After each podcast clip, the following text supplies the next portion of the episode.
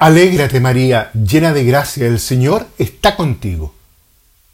Con estas palabras del Arcángel Gabriel nos dirigimos a la Virgen María muchas veces al día. Las repetimos hoy con ferviente alegría en la solemnidad de la Inmaculada Concepción. Cuán grande es este misterio de la Inmaculada Concepción que nos presenta la liturgia en este día un misterio que no cesa de atraer la contemplación de todo el pueblo creyente y que ha inspirado la reflexión de muchos en la historia de la Iglesia. Llena de gracia, que jaritomene, como dice el texto original en griego. Con este apelativo, el Evangelio de San Lucas nos narra que el ángel se dirige a María, llena de gracia. Este es el nombre con el que Dios a través de su mensajero quiso calificar a la Virgen. De este modo la pensó y vio desde siempre, ab eterno. Llena de gracia es el nombre más hermoso de María, un nombre que le dio Dios mismo para indicar que desde siempre y para siempre es la amada, la elegida, la escogida para acoger el don más precioso, Jesús, el amor encarnado de Dios. Podemos preguntarnos, ¿por qué entre todas las mujeres Dios escogió precisamente a María de Nazaret? La respuesta está oculta en el misterio insondable de la voluntad divina. Sin embargo, hay un motivo que el Evangelio pone de relieve, su humildad. Lo subraya muy bien el escritor medieval Dante Alighieri en el último canto del paraíso.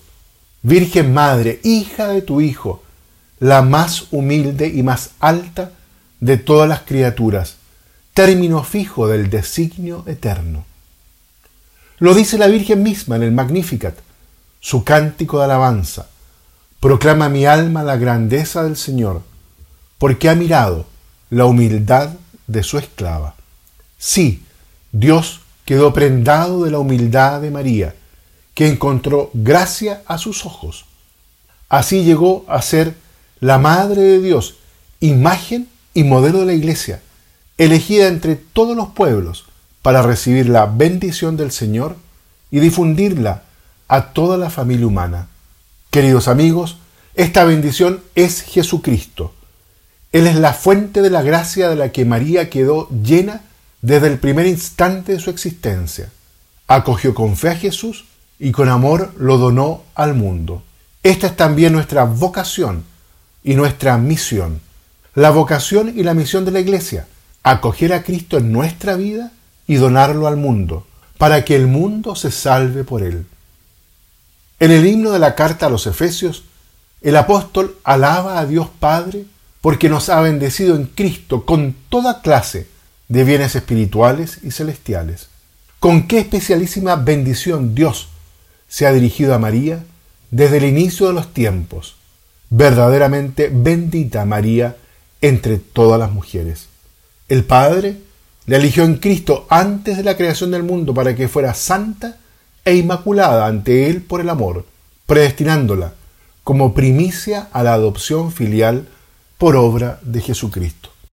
Contemplamos, queridos amigos, hoy a la humilde joven de Nazaret, santa e inmaculada ante Dios por el amor, el amor que en su fuente originaria es Dios mismo, uno y trino, Padre, Hijo y Espíritu Santo. Queridos amigos, la fiesta de la Inmaculada ilumina como un faro el periodo del Adviento, que es un tiempo de vigilante y confiada espera del Salvador. Mientras salimos al encuentro de Dios que viene, miramos a María que brilla como signo de esperanza segura y de consuelo para el pueblo de Dios que está en camino. Muy bien, queridos amigos, los invito a que dejemos hasta aquí la reflexión de este hermosísimo día de la fiesta de la Inmaculada. Volvamos nuestra mirada a la Inmaculada, al proyecto que Dios tiene para el hombre y que comienza haciendo nueva todas las cosas en este corazón puro de la Santísima Virgen María. Que Dios los bendiga a todos y a cada uno.